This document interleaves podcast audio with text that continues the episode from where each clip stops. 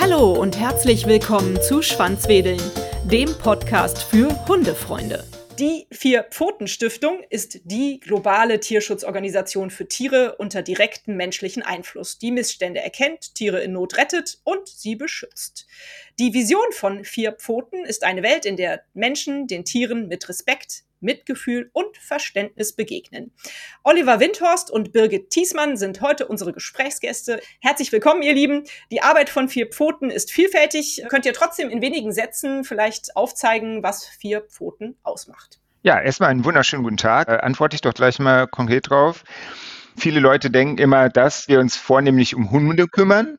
Das ist aber nicht so. Wir, also wir kümmern uns um Streunerhunde, Streunerkatzen, Tiere in der Landwirtschaft. Ich sage das jetzt mal Tiere in der Landwirtschaft. Die meisten Leute sagen immer Nutztiere. Das ist so ein Begriff, den wir hier überhaupt gar nicht mögen, weil wir der Meinung sind, dass Tiere nicht benutzt werden sollten. Und halt auch Wildtiere. Um die kümmern wir uns. Und wir sind nicht nur in Deutschland vertreten, sondern uns gibt's weltweit. Ich glaube, insgesamt haben wir um rund 800 Kollegen, 15 Länderbüros in, mit 45 Nationalitäten. Und wir sind 1988 in Wien gegründet worden und jetzt in Deutschland haben wir nächstes Jahr 30-jähriges Jubiläum, also 94 Gründung in Deutschland. Wir sind also eine sehr, sehr große Tierschutzstiftung. Viele Leute denken immer Verein, aber nein, wir sind eine Stiftung und kümmern uns sozusagen um die gesamte Bandbreite, was so auf dem Erdenball kreucht und fleucht. Und für die wollen wir einfach eine bessere Welt. So, und da haben wir auch noch Tierschutzzentren in Deutschland und auf der ganzen Welt. Also es gibt zum Beispiel in Domagier in der Ukraine haben wir ein Bärenschutzzentrum. Dann gibt's noch in Österreich eine Greifvogelstation. Wir sind auf Borneo. In Deutschland haben wir verschiedene Sachen. Wir unterstützen auch das Wildtier- und Artenschutzzentrum in Deutschland und äh, Spariashoop hier im Norden von Deutschland haben wir auch noch. Also wir haben so ganz viele Bereiche, in denen wir tätig sind, teilweise sehr aktiv ne? also wo wir wirklich Tierschutzzentren haben. Teilweise machen wir aber auch sehr viel, und da reden wir nachher noch vielleicht bei meiner Berufsbezeichnung drüber, machen wir sehr viel Lobbyarbeit. Ne? Gerade im Bereich bei Tieren in der Landwirtschaft sind wir sehr viel stark politisch aktiv. Das heißt, wir haben auch ein Lobbybüro in Berlin und auch in Brüssel, weil, das weiß man ja auch, wenn man politisch etwas verändern wollte, geht das inzwischen nicht mehr national, sondern wir denken immer europaweit. Ne? Deswegen haben wir auch KollegInnen, die in Brüssel arbeiten. So, jetzt mal in aller Kürze. Sonst könnte ich noch eine halbe Stunde erzählen, aber ich glaube, es wird dann noch ein bisschen too much. Ja, ja, ich werde jetzt noch mal so ein bisschen nachfragen. Also auf jeden Fall seid ihr eine sehr große anerkannte Tierschutzorganisation, eine Stiftung, äh, wie du schon gesagt hast. Und ich bin sehr stolz, dass ihr bei mir hier im Podcast seid. Also wirklich sehr schön. Du hattest es gerade eben schon mal erwähnt und deswegen möchte ich direkt mal darauf zu sprechen kommen. Ihr seid auch in der Ukraine aktiv. Und das ist ja mit Sicherheit aktuell ein bisschen schwieriges Betätigungsfeld. Wie sieht eure Aktivität da vor Ort im Moment aus? Ja, wir haben, ich habe es ja eben schon erwähnt, wir haben halt in, äh, in der Ukraine haben wir dem, in Domagier einen Bärenwald, wo wir natürlich auch Tiere haben und den wir unter, unterstützen. Momentan ist natürlich die Situation in der Ukraine sehr schwierig. Und wir helfen in erster Linie, dass wir finanziell ne, mit Futter, mit Medizin, mit Medikamenten etc. etc. unterstützen, weil, glaube ich, da man die Hilfe vor Ort am besten durch diese Hilfe unterstützen kann. Also es ist sehr schwierig, gerade Tiere aus der Ukraine, das machen wir auch von Zeit zu Zeit, wenn es passt, zu evakuieren, sage ich jetzt mal. Aber in erster Regel äh, unterstützen wir durch Futter, Medikamente, Ausrüstung etc. etc., weil wir arbeiten da mit Partnerorganisationen zusammen und die wissen am besten, was zu tun ist. Und das ist halt sozusagen das, was wir an, zu diesem Zeitpunkt am besten an Hilfe leisten können. Mhm. Schön. Vielleicht lassen wir Birgit auch mal zu Wort kommen. Es wäre bestimmt ganz interessant, mal eure speziellen Betätigungsfelder kennenzulernen. Birgit, Oliver, was, was macht ihr jetzt speziell? Ja, erstmal schönen guten Tag. Ich freue mich, dass ich hier sein darf. Speziell, ich kümmere mich um den illegalen Welpenhandel. Und zwar nicht nur in Deutschland, sondern auch international. Das bedeutet, ich fahre in die osteuropäischen Länder, wo die Hunde vermehrt werden. Wir reden also von Vermehrung, nicht von Zucht, weil es mit verantwortlicher Zucht nichts zu tun hat. Das heißt, ich gehe auch in diese Vermehrerstationen, ich bin auf, auf Hundemärkten und natürlich machen wir hier ganz, ganz viel Arbeit in Deutschland. Das heißt, wir verfolgen diese illegalen Welpenhändler auf den Online-Plattformen wir machen Beschlagnahmungen mit der Polizei. Wir sind bei Gerichtsterminen dabei. Also im Grunde kann man sagen, alles, was den illegalen Welpenhandel betrifft, ähm, decken wir so viel wie möglich einfach ab. Mhm. Super spannendes Thema. Was kann man denn eigentlich dagegen tun? Also wenn du jetzt zum Beispiel vor Ort bist und feststellst, da gibt es so eine Zelle illegalen Welpenhandels, wie kann man dagegen vorgehen? Ja, Zelle, man muss sich das so vorstellen. Also viele, äh, viele Leute denken, so Vermehrerstationen, das sind so riesige Hundefabriken. Es ist aber so, dass das in der Regel Privatleute sind, die die Hunde in Schuppen, in Garagen, in Kellern einfach überall vermehren unter wirklich aller, aller schlimmsten Zuständen. Da kann man auch gerne mal bei uns auf die äh, Webseiten gehen, da sieht man das auch. Und das ist natürlich schwierig, weil Einmal muss natürlich das Land, in dem die Hunde vermehrt werden, was dagegen tun. Das heißt, es geht natürlich nur mit Gesetzen und politisch.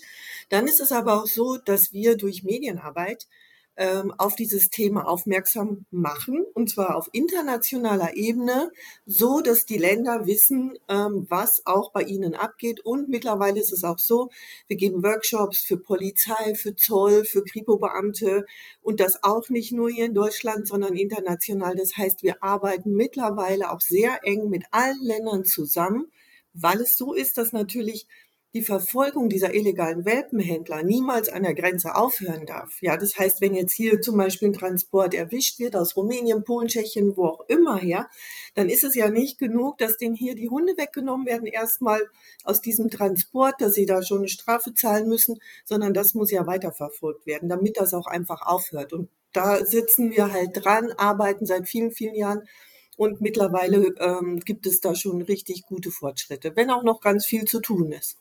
Mhm.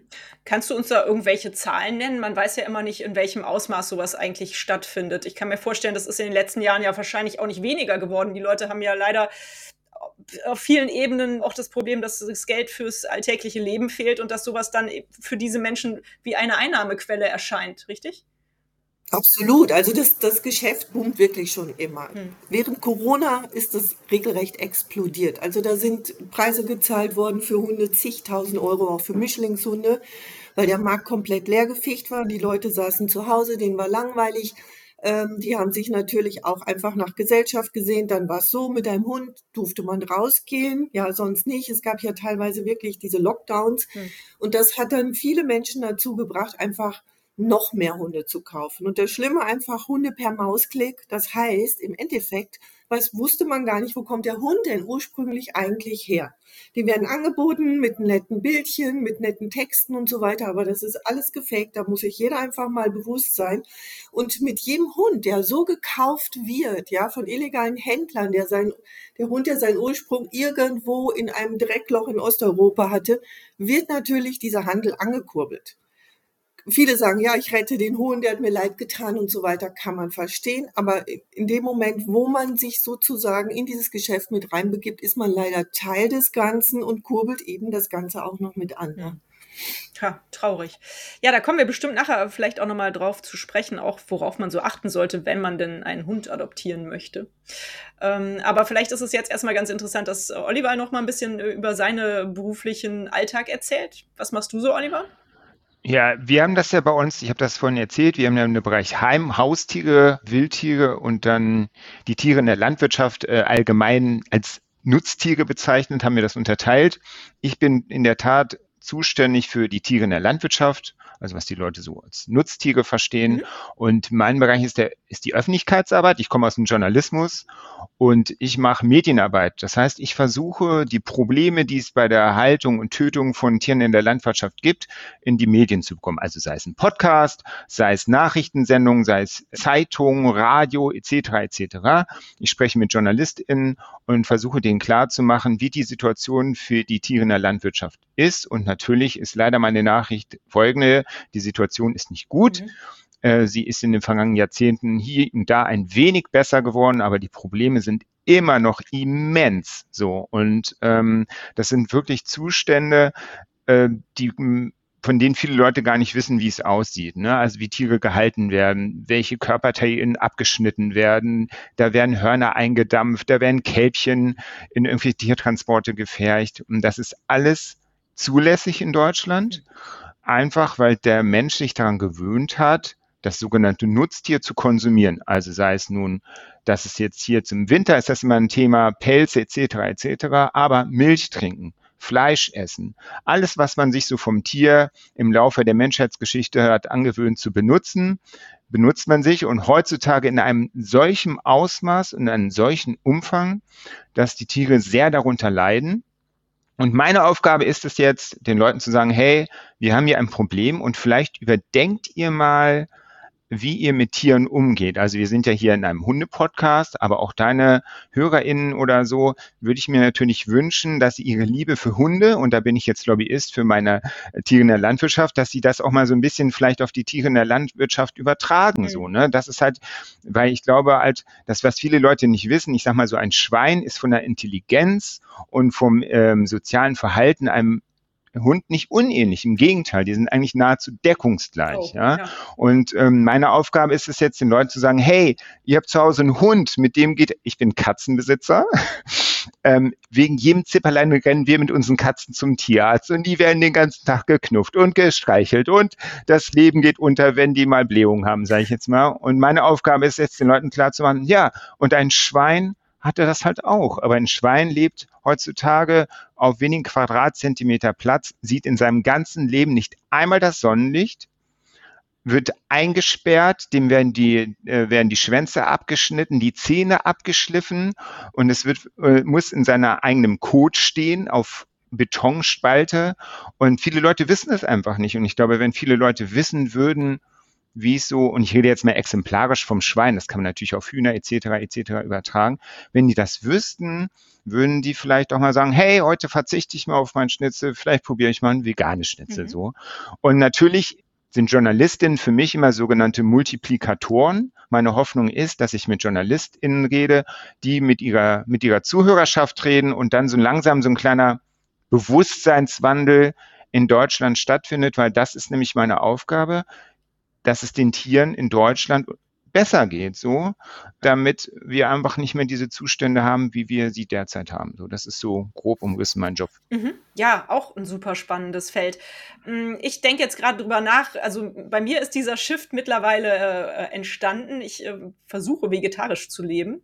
Trotzdem kenne ich natürlich immer noch die Problematik, auch weil mein Sohn sich halt nicht bisher vegetarisch ernährt, dass man im Supermarkt vor den Regalen steht und dann gibt es ja mittlerweile diese tollen Haltungsformen, Ampeln, die auf den Fleischprodukten drauf sind. Und ähm, da hat man ja dann immer schon ein gutes Gefühl, wenn man eine bessere Haltungsform kauft. Ist das denn deiner Ansicht nach ein legitimes Mittel, um diese Missstände ein bisschen zu verbessern? Oder ist das eher so schön Rednerei? Was hältst du davon? Sagen wir mal so, jeder Schritt in die richtige Richtung ist ein richtiger Schritt, mhm. aber natürlich sind die Haltungsformen, also die es ja vom Lebensmitteleinzelhandel gibt. Mhm. Und die deutsche Politik hat jetzt auch eine verpflichtende Haltungskennzeichnung eingeführt, die wahrscheinlich aber erst im Markt so 2025 dann wirklich akut werden wird. Mhm. Natürlich sind diese Haltungsstufen immer ganz schön. Man muss sich bloß bewusst machen, einem Schwein ist es mehr oder weniger egal, ob es auf 0,75 Quadratmeter Platz stehen darf oder auf 0,8, 0,9 oder 1 Quadratmeter. Das sind alles minimale Verbesserung und Bio ist da sicherlich, das kann ich an dieser Stelle sagen, Bio ist immer die beste Wahl, aber natürlich ist es auch bei Biohöfen so, dass zum Beispiel bei Biohöfen auch die Kälbchen noch ihren Müttern weggerissen werden, damit wir ihre Milch trinken können. Ne? Das heißt, es wird immer so ein bisschen in Deutschland gesprochen, mehr Tierwohl. Ich sage immer, es müsste eigentlich heißen, weniger Tierleid. Das ist das Einzige, was man mit diesen Haltungsstufen erreicht. Den Tieren geht es ein bisschen weniger, weniger schlecht. Ich möchte jetzt aber auch nicht, dass jeder von heute, also ich würde es natürlich wünschen, es bringt natürlich auch nichts, den Leuten zu sagen, ihr werdet alle von heute auf morgen vegan. Ich glaube, es geht einfach um das Bewusstsein, sich klar zu machen, Tiere werden in Deutschland und nicht nur in Deutschland, aber wir gehen ja gerade in Deutschland, wie ein Produkt gehandelt. Und was versuchen Leute, die Produkte produzieren? Sie versuchen möglichst viel in kurzer Zeit kostengünstig zu produzieren. So, das ist beim Staubsauger so, bei einer Kaffeemaschine. Fair enough. Bloß bei Tieren sind das halt keine Gegenstände, sondern Tiere. So. Und Tiere leiden immer, immer, immer und immer wenn sie als Produkte gehandelt werden, Haltungsstufe hin, Haltungsstufe her. Man kann über die einzelnen diskutieren, dass es da ein kleines bisschen besser geht und das ist ja auch meine politische Arbeit. Aber jedem muss bewusst sein, es gibt kein richtiges System im Falschen. In dem Moment, wenn man in der Art und Weise Tiere benutzt und konsumiert, wie wir es tun, leiden die Tiere darunter immer. Punkt. Mhm. So.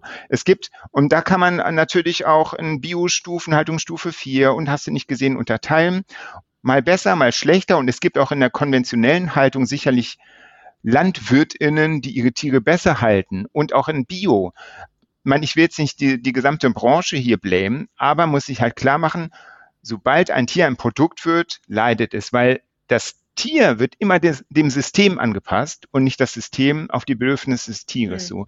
Deswegen ist das gut. Kauft immer die größten Haltungsstufen, kauft Bio, aber ich muss bewusst sein, Tierwohl gibt es in der industriellen Tierproduktion nicht. Das ist eine Illusion, die von der Lobby und von der Industrie den Leuten verkauft wird, damit sie ihre Produkte besser verkaufen. Mhm. Ja, super, das hast du sehr schön erklärt. Ich habe es jetzt auch verstanden. Sehr gut.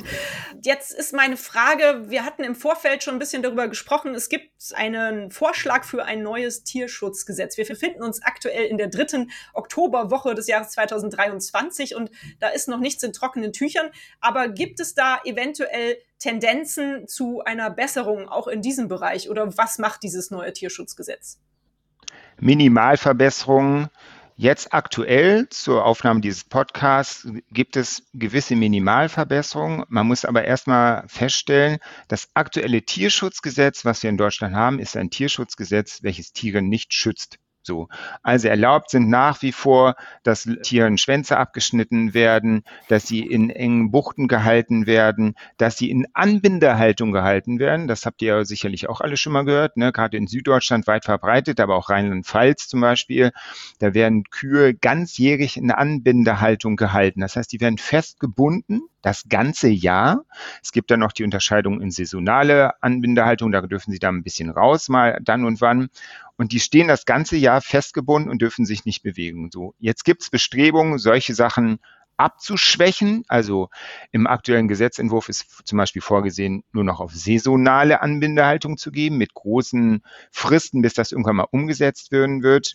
Und es wird auch hm, geguckt, irgendwie, wie sieht es denn aus mit sogenannten Qualzuchten? Da kann Birgit vielleicht dann was dazu sagen. Die betrifft zum einen die Heimtiere, aber halt auch, was viele Leute nicht wissen, und da muss ich, bin ich wieder Lobbyist für die Tiere in der Landwirtschaft. Es gibt ganz viel Qualzuchten, bei den Tieren in der Landwirtschaft, nämlich die großgezüchteten Brüste von äh, Hühnern. Ist, kennt, kennt ja jeder zum Beispiel, die Eierlegeleistung, ne, dass ein Huhn jeden Tag ein Ei legt, das ist, hat sich das Huhn nicht überlegt, das haben wir ihm angezüchtet. Und all solche Dinge, diese ganzen Qualzuchten, die gibt es in der Landwirtschaft und die werden auch mit dem mit der Überarbeitung des Tierschutzgesetzes nicht wirklich angepackt. Und das Gleiche gilt zum Beispiel auch für Tiertransporte. Ne? Also wir exportieren in Deutschland immer noch Tiere innerhalb der EU, aber auch in Drittstaaten, also nach Nordafrika, nach Kasachstan, nach Russland jetzt vor dem Krieg noch. Und dann sind die da über hunderte, tausende Kilometer eng zusammengefegt, stehen die in irgendwelchen Lkw oder auf Schiffen und es geht ihnen wirklich schlecht. Hitze, Kälte, da sind oftmals keine Veterinäre dabei, die haben nicht genügend Pausen. All solche Sachen sind auch im aktuellen Tierschutzgesetz, werden nicht wirklich angefasst. Ne? Es gibt kleine Verbesserungsvorschläge, aber nach wie vor gilt auch hier, das, was wir Stand heute vom, von der Überarbeitung gesehen haben, lässt uns jetzt nicht gerade frohlocken, sage ich jetzt mal. Es gibt kleine Verbesserungen, aber das ist noch ein sehr, sehr, sehr, sehr weiter Weg, bis wir einen wirklichen Tierschutz in Deutschland haben. Mhm. Ja, vielleicht kannst du dann direkt mal da ansetzen, Birgit, die Qualzuchten im Heimtierbereich. Da kannst du ja bestimmt ein bisschen was zu erzählen. Genau, also von Qualzuchten sprechen wir, wenn spezielle Merkmale bei Hunden ganz stark hervorgehoben werden. Das ist zum Beispiel, jeder kennt bestimmt die Möpschen mit den platten Schnauzen, ja, die die Zunge draußen haben, eigentlich immer hecheln, röcheln, schnaufen. Viele Leute finden das niedlich. Aber man muss sich mal vorstellen, das ist ein Tier, das jeden Tag angestrengt nach Luft ringt. Ja, die, da sind die Köpfe mittlerweile nicht nur der Kopf, sondern man muss sich vorstellen, der ganze Körper, und das betrifft nicht nur die Möpse, sondern sehr viele kleine Rassen, der ist so klein gezüchtet worden, so wie als wäre der ganze Körper, der Knochenbau gestaucht. Ja, auch wenn man mal zum Beispiel so einen Mops sieht im Röntgen, da ist keine Nase mehr da, die Augenhöhlen sind sehr, sehr flach Und trotzdem hat der Mops natürlich an Muskeln und Fleisch die gleiche Masse. Dann kann man sich natürlich vorstellen, das passt alles nicht mehr zusammen. Hm. Da ist die Nase ist sozusagen nicht mehr vorhanden, die, die Augen. Deswegen haben die dann auch so diese, diese Glubschaugen, die liegen in viel zu kleinen Höhlen. Ich kann mal ein kurzes Beispiel dazu geben. Ich habe einen Erste-Hilfe-Kurs mitgemacht, speziell für Hunde. Und da lernt man ganz selbstverständlich, was man tun muss, wenn die Augen rausfallen. Also das kann man sich gar nicht vorstellen. Nein. Es ist einfach, doch, ja wirklich, es ist so, es ist wirklich schockierend. Das heißt, in dem Moment, wo sich so ein, so ein kleiner Hund anstrengend und er strengt sich natürlich schnell an. Ja, wenn es zum Beispiel so heiß ist, diesen Sommer hatten wir Temperaturen bis 35, 40 Grad. Das ist, für, das ist für uns anstrengend, wenn man sich aber vorstellt, ich kriege gar keine Luft, ja, weil einfach mein, meine Nase nicht vorhanden, der Hals ist zu eng und ich, und ich, ich versuche angestrengt Luft zu bekommen. Wenn ich, wenn dann noch irgendeine Anstrengung dazukommt, oder manchmal reicht es einfach nur, wenn der Mops äh, zum Beispiel niesen muss. Hm. Dann kann der Druck so groß sein, dass die Augen rausfallen. Boah, das habe ich noch nicht gewusst. Und, okay. Ja, und die hängen dann natürlich, ist, um das mal noch weiterzuführen, die hängen dann an den Sehnen aus dem Kopf, das ist wie im Horrorfilm.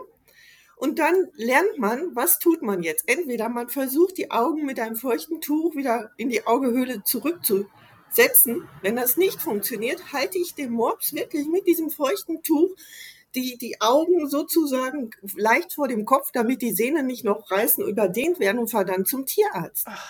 Ich meine, das hört sich schockierend an und bestimmt sind jetzt ganz viele Leute entsetzt und sagen, Gottes Willen, ich will das nicht hören, aber das ist die Realität. Hm. Ja, und das ist nur ein Beispiel. Wir haben also, wie gesagt, jede Rasse hat sozusagen ihre, ihre Defizite, ihre Defekte, was natürlich für das einzelne Tier immer ein ganz, ganz, ganz große Belastung, Dauerschmerz, Dauerleiden ist. Mhm. Und da sollte dringend, dringend was getan werden. Also es gibt noch ganz viele andere Sachen, aber es wäre viel zu, viel zu viel, das ja im Einzelnen aufzuzählen. Und nur ein Beispiel, die Niederlande, die haben das zum Beispiel gemacht, so gemacht, mittlerweile gesetzlich, dass Hunde eine gewisse Schnauzenlänge haben müssen. Also ganz einfach, dass man das nicht auf jede Rasse, dass du, da muss das sein und das sein, das würde viel zu kompliziert sein, sondern die brauchen einfach eine gewisse Schnauzenlänge. Und unter dem ist es verboten, solche Hunde zu züchten, zu verkaufen und so weiter. Und das macht absolut Sinn. Mhm. Und da sind wir hier in Deutschland auch, wie Oleg vorhin gesagt hat, es gibt minimale Verbesserungen, aber auch da sind wir noch meilenweit von entfernt, weil natürlich auch sehr viel Geld gemacht wird, weil die Nachfrage nach solchen Hunden natürlich da ist. Je kleiner, desto süßer, je größer die Augen, desto niedlicher. Aber was man natürlich den Tieren damit antut, ich meine, Tiere sind keine, keine, keine Stofftiere. Das ist nichts, womit man spielt. Das sind, das sind Tiere, lebende Tiere, die ihre Bedürfnisse haben. Und ein Hund sollte immer noch ein Hund bleiben. Und dann die andere Geschichte ist, da sitzen wir schon, ich bin 15 Jahre jetzt bald bei vier Pfoten und das ist zum Beispiel die Kennzeichnung und Registrierungspflicht. Mhm. Das bedeutet, ein Hund sollte in, und auch Katzen sollten in Deutschland nicht nur gechippt sein, sondern natürlich auch in einem Heimtierregister registriert sein. Das ist ungefähr so, wir kaufen uns ein Auto, wir kriegen ein Nummernschild, aber wenn dieses Nummernschild nirgendwo registriert ist, in Verbindung zu dem Halter, mhm. dann macht das überhaupt keinen Sinn. So muss man sich das vorstellen. Und alle Länder bis auf Polen, Estland und Deutschland haben das bereits. Mhm. Ja, also wir sind absolutes Schlusslicht. Und dann muss man sich vorstellen, ohne diese Registrierung habe ich nie die Verbindung zu dem, zu dem Halter. Das heißt, ich kann nicht nachverfolgen, wenn so ein Tier verkauft wird auf illegale Art und Weise, wenn ein Tier ausgesetzt wird. Wie viele Tiere werden ausgesetzt? Jedes Jahr 70.000 Tiere im Boah, Sommer. Okay. Oder nicht nur im Sommer, das ganze Jahr hauptsächlich im Sommer. 70.000 Tiere durchschnittlich in Deutschland. Boah. Dann die werden, die werden ausgesetzt, man findet tote Tiere, gequälte Tiere und so weiter und so fort. Würde aber jetzt endlich mal die Kennzeichnung und Registrierungspflicht kommen, dann wüsste man zumindest, aha, Chip auslesen, das ist ganz einfach. Der Chip sitzt in der linken Halsseite, ist ganz klein, Reiskorn groß. Da ist eine Nummer drauf, die ist einmalig. Das heißt, dann weiß ich sofort, wenn es natürlich auch diese Registrierung gibt, aha, da kommt der Hund her. Und das ist immer noch nicht passiert. Diese, diese Kennzeichnung und Registrierungspflicht steht jetzt, glaube ich, seit zwei Jahren mindestens im Koalitionsvertrag. Cem Özdemir hat versprochen, sich darum zu kümmern und wir sind gespannt, was daraus wird. Hm. Aber das wäre wirklich ein Meilenstein, der überfällig ist, wirklich überfällig. Mhm. Und natürlich auch im illegalen Welpenhandel. Mhm. Ne? Ja, verrückt. Ich bin ehrlich gesagt ein bisschen schockiert, wie weit Deutschland da hinterher ist. Das wusste ich alles noch gar nicht so detailliert. Kommen wir doch mal in die Praxis. Wenn ich jetzt als Hörer dieses Podcastes irgendwo Tierleid beobachte, ja, also ich merke zum Beispiel, keine Ahnung, da macht einer in seinem Keller irgendwie eine, irgendwas mit äh, Hunden, Hundezüchten verkauft, die irgendwie im Kofferraum oder was weiß ich, was ich beobachte. Oder ich beobachte eventuell auch, dass Nutztiere gequält werden oder wirklich äh, unter schlimmsten Bedingungen irgendwo leben was kann ich denn tun? Kann ich mich dann mit solchen Beobachtungen an euch wenden? Wie verhält man sich da richtig? Also ich fange mal kurz an, weil Birgit kann da bestimmt viel mehr zu erzählen. Bei, bei den Tieren in der Landwirtschaft ist es ja so ein bisschen schwieriger, weil die werden ja meistens im Verborgenen gehalten. Ne? Also ich glaube, kein Mensch heutzutage hat mal wirklich einen Huhn gesehen oder ein Schwein oder so. Die kennt man nur aus dem Fernsehen oder vielleicht, wenn man mal Urlaub in Süddeutschland gemacht hat. Die sehen in irgendwelchen in irgendwelchen Höfen, wo kein Mensch jemals reingehen wird. Wo man aber als, sag ich mal, als normaler Bürger oder Bürgerin was sieht, sind oft Tiertransporte so. Und da sagen wir immer, ne, gerade im Sommer, wenn es sehr heiß wird und dann ist Stau und dann stehen diese Tiere da zusammengepfercht auf der Autobahn und bei Hühnern ist zum Beispiel noch viel schlimmer, die werden ja in Kisten gestopft. Ne? Und Hühner können genau wie Schweine nicht schwitzen, das heißt, die leiden da wirklich immens. Also angenommen, man sieht was und denkt sich, hm, also dass die Schweine da irgendwie durch diese kleine Luke auf der Stange rumbeißen und die sehen, denen geht's nicht so gut. Da kann man auf jeden Fall die Autobahnpolizei anrufen. Okay. Man kann äh, die Veterinärbehörden anrufen. Man kann natürlich auch, auch uns anrufen, aber wir sind natürlich nicht die Polizei. Wir raten gerade bei Tiertransporten immer, ruft die Autobahnpolizei an. Die müssen sich darum kümmern, wenn ihr sowas seht oder wenn ihr irgendwo einen Tiertransport seht und der Typ macht der Fahrer macht fünf Stunden Pause und die stehen da bei 40 Grad. Und man sieht das ja, ne, wenn die Rinder dann durch die Stäbe anfangen, diese Metallstangen zu lecken von diesem LKW. Das machen die nicht, weil die es lustig finden, sondern weil die extrem Durst haben. Wettamt ist natürlich so ein bisschen schwieriger, wie wo finde ich die Nummer, aber gibt's alles im Internet. Polizei ist immer, ist immer ein guter Hinweis. Die müssen sich kümmern und dann am besten fotografieren, damit man es auch beweisen kann. Also Nummernschild fotografieren, was, was, was macht das Tier da, weil wenn die dann die Polizei eine halbe Stunde braucht, dann sind die schon weitergefahren. Also ein bisschen Beweismittel sammeln, sage ich jetzt mal, dann kann man das den Behörden übergeben und die sind verpflichtet, sich darum zu kümmern. So, das kann man jetzt bei Tieren in der Landwirtschaft machen, wenn man es sieht. Wie gesagt, unser Problem ist immer, die meisten Tiere in der Landwirtschaft sieht man nicht aber da kann man es konkret so weiterhelfen. Mhm. Ja, auf jeden Fall. Ich denke auch jede Meldung, ja, wie soll ich das beschreiben? Wenn man sowas nicht meldet, dann, dann kann es ja auch keiner wissen, so jetzt mal ganz doof gesagt. Ja. Ne? Also insofern denke ich auch, jede Meldung hat da irgendwie einen Sinn. Ich war irgendwann mal ganz schockiert, um das nochmal nebenbei zu erwähnen, weil ich die Geschichte echt ganz spannend fand. Ich war mit meinem Sohn, da war der gerade drei, auf dem Bauernhof im Urlaub, weil ich dachte auch so, ja cool, im kleinen Kind, Bauernhof, Urlaub. Äh, wir waren nur zu zweit unterwegs mit dem Wohnmobil und haben dann auf dem Bauernhof äh, gecampt. Und ja, da sind wir so durch die Stallungen gelaufen. Also die Kühe waren im Stall, durften da sich aber frei bewegen, sind in so einen Mel Melkautomaten gelaufen. Ich hatte das vorher alles gar nicht. Wir haben uns das das erste Mal praktisch so angesehen. Und da haben wir halt auch mitbekommen, dass die äh, Kühe halt Kälber geboren haben. Und innerhalb von wenigen Stunden wurden diese Kälber den Müttern weggenommen. Und die, ja. wir haben ja da gekämmt auf einer Wiese. Die ganze Nacht hat die Mutter nach ihrem Kalb geschrien. Also ja. ich konnte gar nicht schlafen. Und ich habe das das erste Mal erlebt, dass es, dass es ja gängige Praxis ist. Und mir wurde dann auch erst klar, logisch, wie sollen die sonst auch, also mit der Milch und so, das muss ja irgendwie irgendwo herkommen. Ja, die müssen immer Kinder kriegen, um wieder Milch zu geben. Und die Kinder werden aber natürlich ähm, weiter verarbeitet als Produkt. Ja, das sind die sogenannten Kälber-Iglus, ja. wo die dann reinkommen. Ja. Ne? Da sind, äh, ist ja die Landwirtschaft ganz groß in Euphonismen, also so Sachen besser beschreiben, mhm. als sie mhm. Wirklichkeit sind. Käfige sind dann ganz oft Kastenstand oder Ferkelschutzkorbe. Und ja, das ist, das ist sehr, sehr wichtig, ja. dass man das wissen muss. Auch eine Kuh gibt natürlich nur Milch wenn sie Nachwuchs bekommt. Und deswegen werden Kühe, und das ist, glaube ich, auch ohne ne, no pressure, aber das muss, muss man auch als Vegetarier wissen. Die Probleme, die man als Vegetarier erzeugt, sind mindestens genauso schlimm wie als Fleischesser, weil diese Kälber, die wir zum Beispiel in Deutschland haben, jede Kuh wird in der Regel jedes Jahr neu besamt, zwangsbesamt, mhm. also ich will jetzt keine Vergleiche zu Menschen, ich nenne es jetzt Zwangsbesamung, dann kriegt ihr Kalb, dann wird ihr das weggenommen, dann hast du die Schreien der Kälber oder Schreien der Kühe.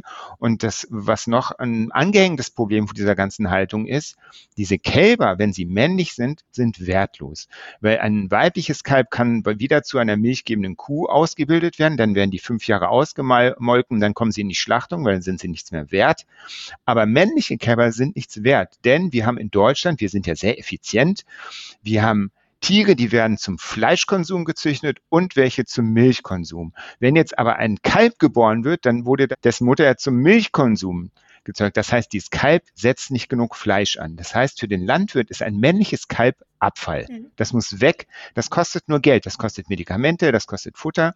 Deswegen werden die männlichen Kälber relativ schnell für einen Apfel und Ei verkauft in die Niederlande, nach Spanien. Die haben da andere Methoden und die können die noch verwerten, wie man so schön sagt. Und dann haben die nämlich ein richtiges Problem. Dann werden die da, äh, wenn es ganz schlimm läuft, werden die da ein paar Monate großgezogen und dann geht's nach Nordafrika über irgendwelche Schiffe und da werden die dann unter Umständen ohne Betäubung geschlachtet. Das heißt, das muss jedem klar sein, Milchkonsum ist massives Tierleid, weil die Landwirte können mit diesen männlichen Kälbern nichts anfangen. So, und das ist wirklich ein echtes Problem. Ne? Also man muss sich einfach bewusst machen, ein Großteil der Tiere, die in Deutschland gegessen oder verwertet werden, sind, wenn man es auf den Menschen übertragen würde, was man, wo man ja mal ein bisschen vorsichtig sein muss, das sind Kinder oder Teenager. So ein Huhn im Stall wird durchschnittlich 30 bis 35 Tage alt, im normalen Leben vielleicht fünf, sechs, sieben Jahre alt. Ne? Und dann wird's wird's halt eliminiert, sage ich jetzt mal so, weil dann ist es halt, halt die Schlachtreife erreicht so und das muss dann einem immer wieder bewusst sein, was für ein System, in was für einem System wir uns hier befinden, wie schnell Tiere getötet werden. Also kein Tier in der Landwirtschaft erreicht sein natürliches Lebensalter, mhm. auch keine Kuh. Mhm. So eine Kuh ist, wie gesagt, nach vier, fünf Jahren ist die ausgemolken im wahrsten Sinne des Wortes, hat keine Nährstoffe mehr. Und bei den Hühnern haben wir es zum Beispiel so, also auch Legehühner, da sind wir wieder beim Vegetariertum, sind einfach so schnell von den Knochen geschwächt und kaputt, weil die ganzen Nährstoffe gehen in die Eierproduktion, dass die Osteoporose haben, Knochenbrüche, kaum noch stehen können, Entzündungen. Ich kann nachher noch erzählen, was ein sehr schönes Erlebnis für mich war. Da habe ich das dann aber mal hautnah gesehen, so was diese ganzen massiven Probleme sind sollte man immer im Hinterkopf behalten. Hm. Ja, also in dem Sinne überdenkt euren Fleisch und auch allgemein euren Tierkonsum bitte. Und ich wollte damit eigentlich auch nur noch mal aufzeigen, dass es wichtig ist, darüber zu reden, weil ich habe das dann danach auch allen Menschen erzählt, was wir da auf dem Bauernhof erlebt haben. Es war zum Beispiel nämlich auch so, dass man die kleinen Kälber adoptieren konnte mit einer Jahresgebühr von keine Ahnung, aber natürlich nur die weiblichen. Das haben wir dann auch hinterfragt und genau das festgestellt, was du eben erzählt hast. Und das ist gängige Praxis, auch auf einem schönen Familienbauernhof wie er ja eigentlich so dargestellt wird, ja. Das hat mich damals tatsächlich auch sehr schockiert, muss ich sagen. Insofern drüber reden, was man erlebt, auch Tiertransporte melden, finde ich super wichtig. Aber kommen wir jetzt gerne nochmal zu Birgit, weil du hast bestimmt auch noch ein bisschen was äh, zu dem Thema zu erzählen. Genau, also ich kann mich da Oleg nur anschließen, wenn man etwas sieht. Es gibt ja auch natürlich dann diese Weltentransporte aus dem Ausland, die sieht man natürlich jetzt nicht so wie die, wie die Rinder und Schweine. Ja, da sind ja, die sieht man ja schon irgendwie dadurch, dass man sieht, es ist ein Fleischtransporter sozusagen oder Lebendtiertransport muss auch draußen gelabelt sein. Das ist natürlich bei Welpen nicht so, vor allem weil die illegal gehandelt werden. Die kommen ja viel zu jung die werden auch mit drei, vier Wochen den Müttern entrissen. Dann werden sie mit Antibiotika fit gespritzt. Dann kriegen sie gefälschte Papiere. Und so werden sie dann über die Grenzen geschmuggelt hin und wieder. Klar, taucht mal so ein Transporter auf durch Zufall bei einer Kontrolle oder so. Und ansonsten sieht man die natürlich von außen nicht. Sollte aber jemand trotzdem einfach mal, haben wir öfters auf dem Parkplatz irgendwie eine, eine Beobachtung machen, Mensch, der, der Kofferraum ist auf, da hinten sitzen vier Welpen drin oder ich höre es Fiepen bellen und sonst was, auch jederzeit unbedingt sofort die Polizei rufen, weil, wie Oleg schon sagt, wir sind natürlich nicht die Polizei. Wir können auch nicht sofort kommen. Und selbst wenn wir es täten, wir haben ja kein Recht. Ich kann ja niemanden kontrollieren und sagen, hier, gib mir mal deinen Ausweis und ich beschlag jetzt, ich beschlagnahme jetzt die Hunde. Das geht ja nicht. Das kann nur die Polizei machen. Die rufen dann auch das Veterinäramt. Wichtig ist, sich das Nummernschild zu notieren, alles genau zu beobachten. Je mehr man hinterher weiß und beschreiben kann, umso eher ist natürlich die Chance, dass solche Leute dann auch gefasst werden. Und ansonsten, wir haben ein Meldetool bei Vier Pfoten auf unserer Seite. Das heißt, wer etwas beobachtet hat oder selber Opfer des illegalen Welpenhandels geworden ist, kann sich gerne bei uns melden. Tun wahnsinnig viele Leute auch und das hilft uns sehr, weil dadurch haben wir nicht nur sozusagen den Kontakt zu den betroffenen Hundekäufer und Käuferinnen, sondern da geht auch sehr, sehr oft eine direkte Verbindung zu dem Verkäufer, der dann noch aktiv ist. Mhm. Und in dem Moment wissen wir natürlich, das ist illegal, weil der Hund zu jung ist, die Papiere gefälscht, der Hund ist vielleicht sogar gestorben an einer typischen Krankheit, die aus Osteuropa mitgebracht wird. Und dann, wenn dieser Händler dann noch weiter agiert, dann ist es für uns natürlich ein leichtes, uns als Käuferin zu melden zu dem hinzufahren, vorher natürlich die Polizei zu verständigen, die Medien. Ja, auch wir, ich mache alles mit den Medien, ich komme aus den Medien, weil es einfach ganz wichtig ist, auch nach außen zu zeigen, Leute, schaut euch das an, so sieht das aus, das geht ja ab. Und ja, und in dieser Kooperation mit Polizei, Veterinäramt und so weiter gelingt es uns doch relativ oft, diese Leute zu überführen, die Hunde zu beschlagnahmen und dann natürlich für die Kleinen später hoffentlich ein gutes Zuhause zu finden. Mhm. Zwei Nachfragen habe ich dazu noch, weil das Situationen sind, die mir selber auch schon vorgekommen sind. Hm, zum Beispiel, man beobachtet auf dem Supermarktparkplatz im Sommer 40 Grad, du kennst das, ein Hund sitzt im Auto. Ja, vielleicht ist ja eventuell sogar noch ein Fenster, ein Spalt weit offen, aber das bringt ja nicht viel. Im Auto wird es heiß. Wir wissen alle, dass das für Hunde äh, echt Gift ist. Ja, ähm, was, was kann man da tun? Ähm, beim Supermarkt, bei der Supermarktleitung hingehen und sagen, bitte machen Sie einen Aufruf oder ruft man die Polizei? Und, und die andere Situation, ich habe irgendwie einen total fiesen Nachbarn, der hat einen Hund und ich merke, dass der mit dem Hund überhaupt nicht umgehen kann. Und er verhält sich dem Hund gegenüber auch nicht korrekt, meiner Ansicht nach. Was kann ich tun? Also zu dem ersten Fall ist es so, Hund im Auto bei Hitze haben wir ganz oft. Jeder muss wissen, er macht sich nicht strafbar, niemand macht sich strafbar, wenn er die Scheibe einschlägt. Ja, viele haben ja dann irgendwie Angst und denken, öh, wenn ich dem das Auto kaputt mache, da passiert mir was.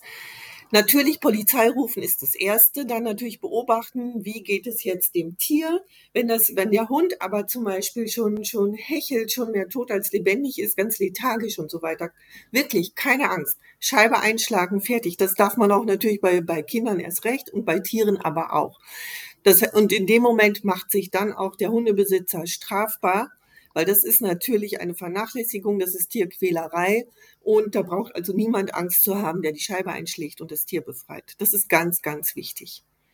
Und wenn ich jetzt zum Beispiel Fälle von, von Tierquälerei oder nicht artgerechter Haltung sehe, dann ist es ganz wichtig, das irgendwie auch zu dokumentieren, weil es ist sehr schwierig, wenn man sagt, mein Nachbar, der, der behandelt den Hund nicht gut ja. oder der, der Hund, der, der sitzt irgendwie den ganzen Tag auf dem Balkon und jault.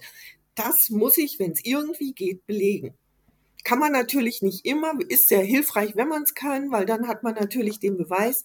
Aber in jedem Fall sollte man das Veterinäramt verständigen oder auch die Polizei, wenn es, wenn es akut ist. Das heißt, wenn jemand in, jetzt im Moment sieht, der schlägt den Hund auf der Straße oder keine Ahnung, keine Scheu haben, Polizei anrufen, die kommen. Ja, viele Menschen denken, ach, kann, kann ich die Polizei anrufen oder Feuerwehr oder sonst was. Doch, dafür sind die auch da.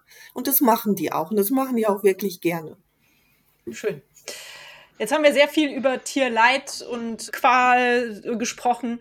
Jetzt würde es mich eigentlich freuen, wenn wir mal über schöne Geschichten sprechen. Und ich frage meine Interviewgäste immer nach einem besonders schönen Erlebnis, was sie mit ihrer Arbeit verbinden. Vielleicht könnt ihr zwei da auch mal von einem Erfolg oder einer schönen Geschichte erzählen. Ich habe es ja vorhin schon angeteased. Wir haben neulich mit einer ganz tollen Organisation zusammengearbeitet, die heißt es Rettet das Huhn e.V., auch für deine HörerInnen. Bitte mal nachrecherchieren. Die sind wirklich fantastisch. Die arbeiten nämlich mit Landwirtinnen zusammen, die quasi ihre Hühner, nachdem sie ausgelaugt sind, loswerden wollen. Normalerweise ist das ja unser, sei es jetzt bei Legebatte oder Legebatterien oder Legehühner oder auch bei Masthühnern, die haben so ihren Zeitpunkt, wo sie benutzt werden und dann kommen sie in eine Schlachtung. Bei Masthühnern völlig klar, damit sie gegessen werden, aber auch bei Eiern ist es halt so, ne, die haben so ein, zwei Jahre, dann sind die einfach fertig so, ne, dann ist der Körper kaputt von diesem, von diesem Dauereierlegezustand und rettet das Huhn e.V. arbeitet jetzt mit Landwirten zusammen, die sagen, okay, normalerweise würden jetzt meine 800 Hühner würde ich jetzt äh, zur nächsten äh, Schlachtung bringen und da werden die kommen die dann in die Wurst irgendwie Frikassee wird draus gemacht, keine Ahnung was.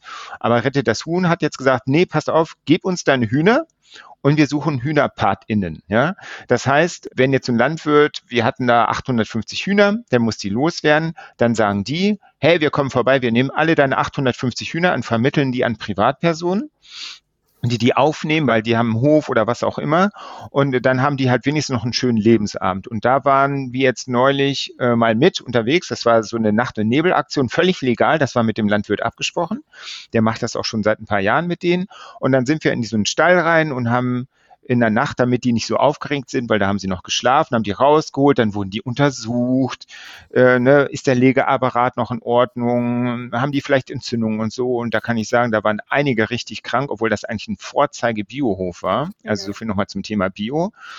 Und dann haben wir die hier in Hamburg ähm, haben wir die dann äh, Tierheim Süderstraße, dann standen wir da morgens um 10 und dann sind die ganzen Leute vorbeigekommen und gesagt, ich nehme drei Hühner, ich nehme vier Hühner. Und dann sind die sozusagen in den schönen Lebensabend begleitet worden. Und das war wirklich ein ganz tolles Erlebnis, also wirklich mal so praktisch was zu machen, weil ich mache ja zu 99,9 Prozent so politische Arbeit, die Jahrzehnte dauert. Ne? Tiertransporte arbeiten mir seit 10, 20, 30 Jahren dran, da wird es nicht wesentlich besser und das ist ja in vielen Bereichen so. Und da, das war für mich aber mal so ein schönes Ding, weil ich da quasi aktiv äh, diese Hühner mal richtig, ich habe die dann immer in den Arm genommen und habe sie zu den Veterinären getragen. Hier, guck dir das mal an und so. Das war so mein letztes wirklich tolles Erlebnis was ich hatte. So neben den politischen Erfolgen, die wir dann und wann auch mal haben, das gehört ja dazu, aber da hast du es dann halt wirklich gesehen. Ne? Also, und das war so mein letztes tolles Erlebnis. Rettet das Huhn e.V. Guckt euch das an, liebe Leute, super Laden, unterstützen. Ja, für mich ist es halt immer sehr schön, wenn wir zum Beispiel die 100, die kleinen Welpen aus den Beschlagnahmungen, die wirklich viel zu klein sind, oft schon todkrank. Das ist wirklich furchtbar, wenn man diese Hunde sieht, so ein Häufchen Elend. Die kommen ja dann in die Tierheime, werden aufgepäppelt, kriegen ihre Impfungen. Und wenn wir die dann nach einer Zeit besuchen, die werden dann natürlich auch in Familien vermittelt. Und dann kommen da eben die ganze Rasselbande da entgegengesprungen, lauter kleine mockige süße Hundewelpen, so wie sie sein sollen. Ja, die spielen, die springen an einem hoch mit ihren kleinen Pfoten, die fiepen und lecken und fliegen durch die Gegend vor lauter, vor lauter Euphorie das ist jedes Mal wieder wirklich herzerwärmend. Das ist so toll. Dann weiß man einfach, für jeden einzelnen Hund hat sich das schon gelohnt, was man da macht. Und ein Erlebnis war so, wir waren mal an einem polnischen Händler dran, natürlich auch gemeinsam mit der, mit der Polizei. Da haben wir einen Hund sozusagen bestellt, was wir sonst natürlich nicht machen, weil wir, auch wenn wir jetzt sagen, keine Ahnung, selbst für Recherchezwecke, wir bestellen den Hund, ist das natürlich auch wieder die Aufforderung, bring uns den aus woher auch immer. Und da muss man auch aufpassen, weil das kann natürlich dann auch sozusagen, wir würden uns in dem Fall, wenn wir das immer so machen würden, ja auch strafbar machen, weil wir dann jemanden animieren, den Hund ungeimpft zu jung über die Grenze zu bringen. In dem Fall war das mit der Polizei abgesprochen, weil der hat das also regelmäßig regelmäßig gemacht. Und da wollte man jetzt einfach mal, dem wollte man jetzt einfach mal kriegen und wissen, wie sehen die Hunde aus, die Papiere und so weiter. Und dafür hatten wir dann einen kleinen Boxer bestellt und ähm, natürlich dafür auch gesorgt, dass der vorher schon ein Zuhause bekommt. Und eine Kollegin von uns, die hatte gerade vorher ihren Boxer verloren, die war todtraurig, eigentlich noch gar nicht so bereit wieder für einen neuen Hund. Und ich habe gesagt, komm, Michaela heißt sie, wir bestellen, bestellen hört sich mal furchtbar aber da kommt ein kleines Boxermädchen und wenn du möchtest, die würde sich bestimmt bei dir wahnsinnig wohlfühlen. Und dann hat, ist die Vorfreude gestiegen. Die Kleine hat auch schon Namen Helga. Also Helga hatte schon Namen, bevor sie überhaupt da war. und dann haben wir also an diesem besagten Tag standen wir dann da mit den Medien, mit der Polizei, natürlich alle in Zivil und so weiter. Und dann kam der auch mit einem riesen LKW um die Ecke gebogen, stand dann auf dem Parkplatz. Michaela um die Ecke hinter einem Haus, hatte sehnsüchtig auf ihre kleine Helga gewartet. Das war dann ja auch der Hund, der wurde uns dann überreicht, auf den Boden gesetzt. Das Boxermädchen war ganz mager, verschüchtert. Also wirklich, man hat mhm. gemerkt, so, das ist nicht das Verhalten, was eigentlich ein Welpe hat. Oh. Und als dann alles abgewickelt war, die Polizei hat natürlich dann diesen Mann überprüft, die Hunde wurden beschlagnahmt, das ganze Prozedere. Und dann durfte halt Michaela zu ihrer kleinen Helga. Und wenn ich das erzähle, kommen mir heute noch die Tränen, weil das so rührend war. Sie hat die Kleine auf den Arm genommen. Helga, dieses magere Teilchen mit den langen Pfoten, hat wirklich ihre Vorderpfoten um Michaelas Hals gelegt, geschlungen. Oh die beiden haben sich förmlich festgehalten. Michaela sind die Tränen runtergelaufen. Mir dann übrigens auch. Weil das einfach so schön war, weil man in dem Moment wusste, jetzt hat man nicht nur den Hund glücklich gemacht, sondern gleichzeitig auch unsere liebe Kollegin. Und das ist so, das war so ein Augenblick. Gott sei Dank gibt's den Film heute noch. Helga lebt leider nicht mehr, die ist letztes Jahr gestorben, hat aber ein wunderbares Leben.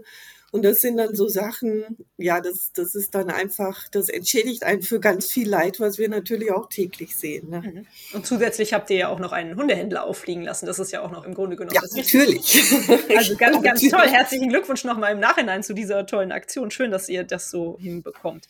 Was vielleicht äh, in dem Zusammenhang ganz wichtig wäre, deshalb möchte ich dich gerne da nochmal darauf ansprechen, Birgit. Ihr helft ja auch, wenn Leute die den Wunsch haben, einen Hund zu adoptieren. Ihr beratet da, oder? Ist das so? Genau, das kommt jetzt nicht so oft vor, weil wir selber haben ja, wir haben ja jetzt keine Tierheime oder Auffanglager oder so, mhm. aber natürlich, wenn sich jetzt Leute an uns wenden und sagen, ich möchte gerne einen Hund, dann helfen wir denen natürlich sehr. Also wir können dann sagen, schaut erstmal in den Tierheimen, dann haben wir natürlich auch sehr gute Tierschutzvereine, das heißt, die nehmen Hunde auf, manchmal auch von, von Leuten, die einfach sich nicht mehr kümmern können. Das heißt, es gibt jetzt nicht nur Welpen, sondern es gibt ältere Hunde, es gibt Hunde, wo Herrchen oder Frauchen verstorben ist und so weiter. Und dadurch, dass wir natürlich sehr vernetzt sind, ist es uns eine Freude, uns den Leuten dann mit Rat und Tat zur Seite zu stehen und dann auch den passenden Hund zu finden. Und grundsätzlich ist sowieso zu sagen, wirklich, unsere Tierheime sind rappellvoll. Und da sitzen nicht nur alte Hunde oder komische Hunde, sondern wirklich, da findet bestimmt jeder seinen Hund fürs Leben und bitte deswegen keine Hunde übers Internet kaufen und das ganze Geschäft weiter ankurbeln. Ganz kurz, ich habe natürlich auch einen Hund, Rudi. Rudi war Straßenhund in Serbien, lag angefahren, schreiend auf der Straße in Belgrad. Ein Junge hat ihn wirklich gerettet, bevor das nächste Auto über ihn drüber gefahren wäre.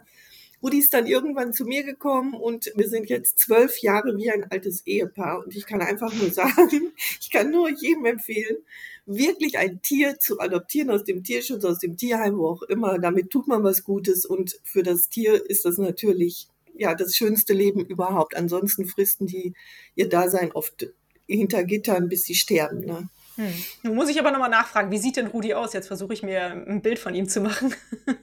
also Rudi, Rudi liegt hier und schläft. Rudi ist eine Mischung zwischen Jagdterrier und Dackel. Sieht so ein bisschen aus, wer Susi und Strolch kennt. So sieht Rudi aus. Unfassbar. Also wie, wie Strolch, oder wie?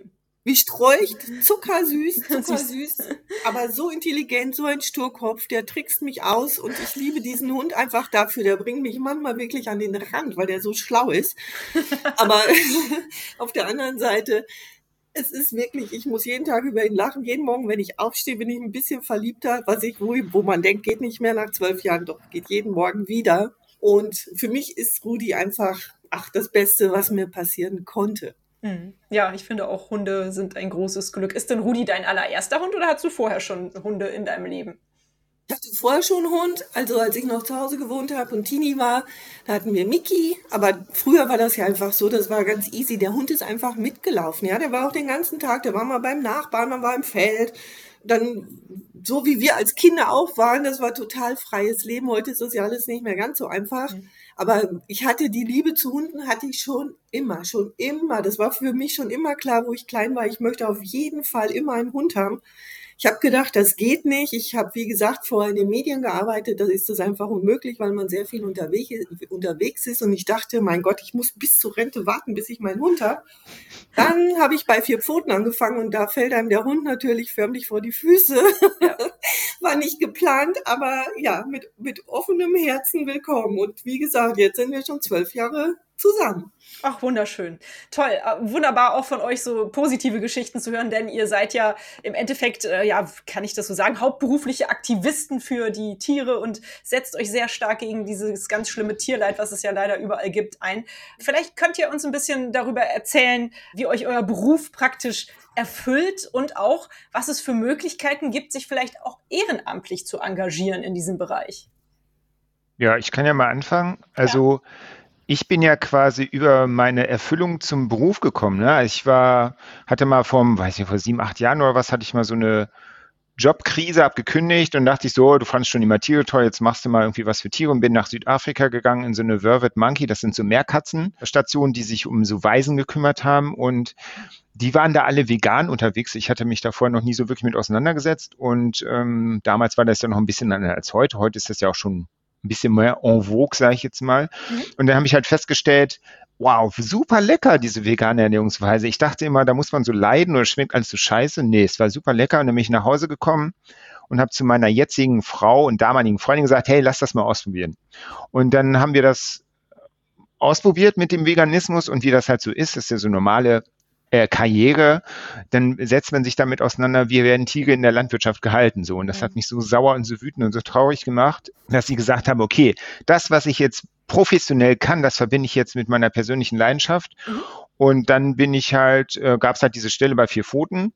Und lustigerweise haben die gesagt, ja, wir brauchen jemanden, der sich für Tiere in der Landwirtschaft kümmert. Und ich so, yo, hier bin ich.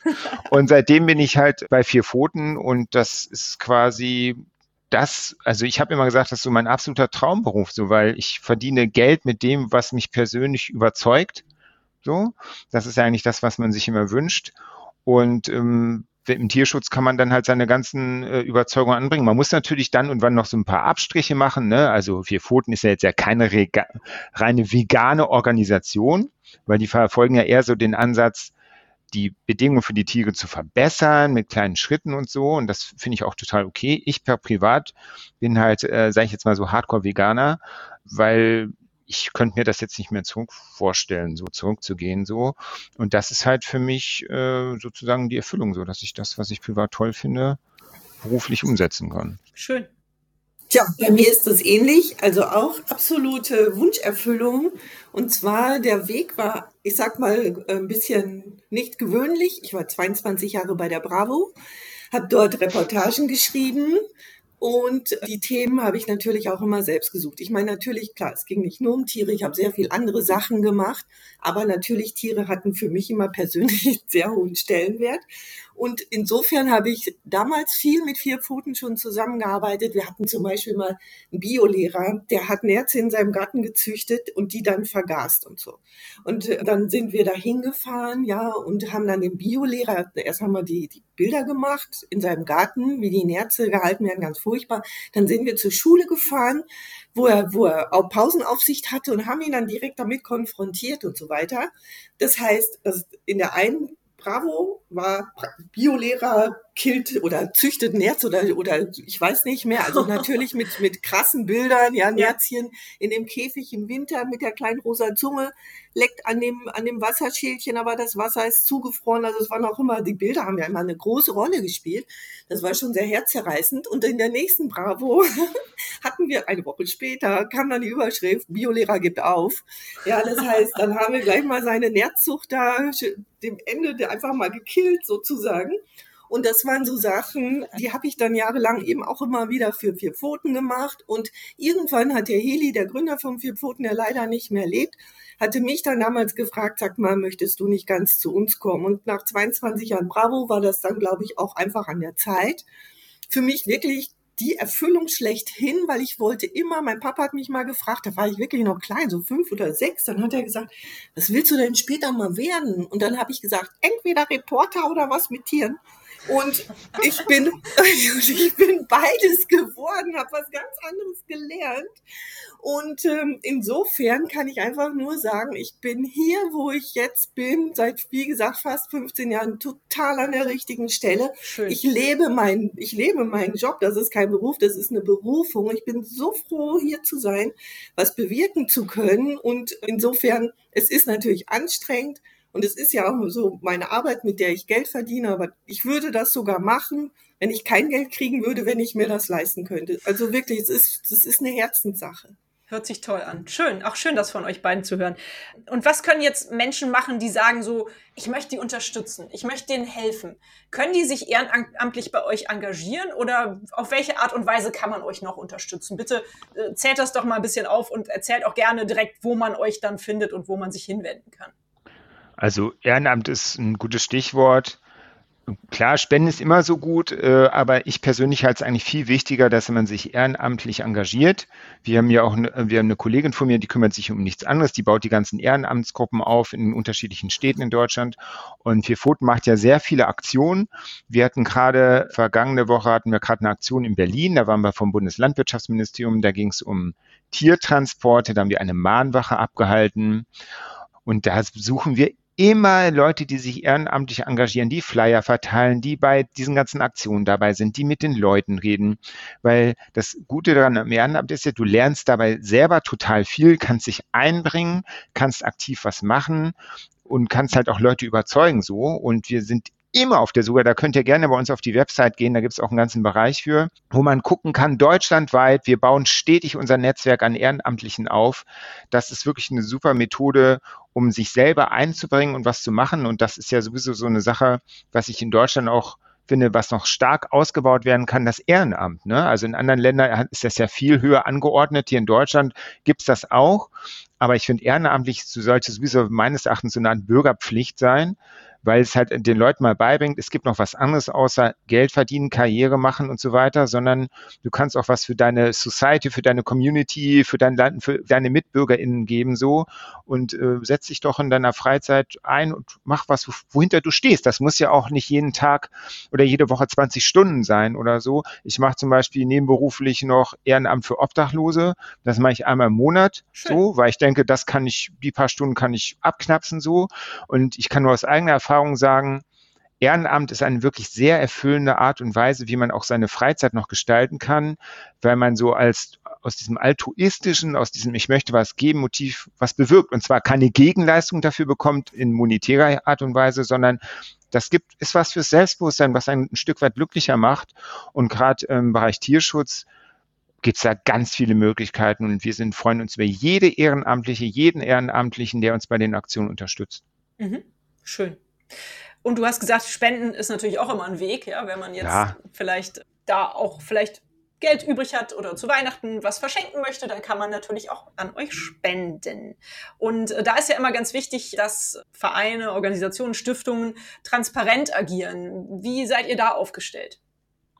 Ja, wir haben ja ein Spendensiegel, ne? Das, da wird halt quasi nachgewiesen, dass wir so, so eine gemeinnützige Stiftung sind. So, da wird dann, und wir haben auch einen Jahresbericht. Wir arbeiten gerade an dem neuen, der müsste jetzt so, also jetzt zum Zeitpunkt äh, ne, Mitte Oktober, der müsste jetzt in den nächsten Wochen veröffentlicht werden. Da wird genau aufgeklärt, so viel, viel Geld geben wir dafür aus. Was machen wir? Wo engagieren wir uns überhaupt? Was machen wir im Bereich Tierschutzzentren etc. etc. So, dass einem klar wird, dass das Geld auch in die richtigen Kanäle fließt, finde ich total wichtig. Ich selber, da, also mit dem Spenden finde ich immer total super. Wir machen das inzwischen ja sogar so, dass wir uns nichts mehr zu Weihnachten schenken, sondern wir suchen uns nur fünf, sechs Orgas aus, die wir mit Ständen bedenken. Ich finde es da vor allen Dingen auch immer wichtig, klar, vier Pfoten freut sich über Spenden, aber ich finde es eigentlich noch viel wichtiger, dass man so kleinere äh, Vereine und so unterstützt. Ne? Also hier, mir fällt zum Beispiel Land der Tiere ein oder Hof Butenland. Das sind so Lebenshöfe, die wirklich, oder auch Rettet das Huhn e.V., weil die, die sind noch sehr klein, die freuen sich über jeden Euro und ähm, unterstützt, guckt euch einfach um, wo, wo euer Herz hängt, spendet vielleicht das eine Jahr an vier Pfoten, das andere an Land der Tiere und irgendeine andere Organisation. Die können alle das Geld gebrauchen. Achtet darauf, dass die irgendwie Spendensiegel haben und dann fahrt meinetwegen auch vorbei und guckt euch an, was habt ihr denn mit dem Geld gemacht? Man kann ja auch hier einfach anrufen und sagen, so, wo ist das hingeflossen? Das ist alles kein Problem. Ähm, ich denke, das ist eine gute Art und Weise Institutionen unterstützen. Aber wie gesagt, ich finde, das Ehrenamt ist fast noch viel wichtiger wohl. Davon lebt halt Tierschutz, lebendiger Tierschutz von Menschen, die sich austauschen, die was tun, die dann auch mal mitkommen und mit anpacken. Ja, und wie du gesagt hast, manchmal reicht es auch, wenn man einfach nur einmal im Monat Zeit dafür hat, um sich ehrenamtlich zu engagieren, weil viele Leute sagen so, ich habe überhaupt gar keine Zeit für Ehrenamt. Aber ja. ich glaube, die Zeit hat jeder, die muss er sich nur nehmen. Ich kann aus eigener Erfahrung sagen, wenn man es gemacht hat, man denkt sich ja dann auch immer so, oh, jetzt ist Samstag, jetzt stehe ich da wieder sechs Stunden in der Küche. Habe ich da jetzt Bock zu? Aber meine Erfahrung ist, wenn du es dann gemacht hast, es ist so geil. Du kommst wieder und denkst so, wow, ich habe jetzt meine, meine Zeit wirklich gut eingesetzt, ich habe was Produktives gemacht, ich habe mich mit Menschen ausgetauscht und so ist das ja im Tierschutz genauso. Das kann Birgit ja bestätigen so. Probiert es mal aus so. Ich würde mir sowieso wünschen, dass die Leute ein bisschen mehr Neugier entwickeln, auch im Bereich Tierschutz, wenn ich jetzt noch diesen kleinen Appell hier mal reindrücken darf, weil man natürlich im Tierschutz oftmals so immer so diese Zeigefingermentalität hat. Ne? Es reicht nicht, wenn ihr vegetarisch seid. Ihr müsst vegan sein. Ihr dürft das nicht, ihr dürft das nicht, ihr dürft nicht. Ich verstehe, dass das viele Leute überfordert. Ich würde mir einfach wünschen, Leute, seid einfach neugierig. Guckt euch das doch mal an. Ich kann nur sagen, aus eigener Erfahrung, seitdem ich vegan bin zum Beispiel, wie groß meine Speisepalette geworden ist, was für Sachen ich plötzlich alles essen kann und was für einen Spaß das macht. Ich würde mir einfach wünschen, Leute, habt keine Angst vor Verboten, seid einfach neugierig, probiert Sachen aus. Ihr müsst nicht von heute auf morgen das ganze Leben umstellen und auf tausend Sachen verzichten. Das hat immer so einen negativen Vibe. Ich würde die Leute einfach ermutigen, probiert aus, guckt es euch an so und macht eure Erfahrung. Und dann guckt da mal, führt mal in euch rein, ey, macht mir das Spaß? Kann ich mir das vorstellen, nicht mehr fünfmal die Woche Fleisch zu essen, sondern nur zweimal? Vielleicht finde ich das ja sogar super. Vielleicht entdecke ich ja plötzlich ein ganz neues, tolles Gericht beim Inder oder so, ne?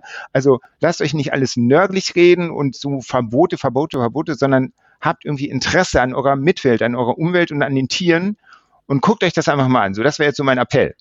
Ein sehr schöner Appell. Den durftest du sehr gerne so äußern. Danke.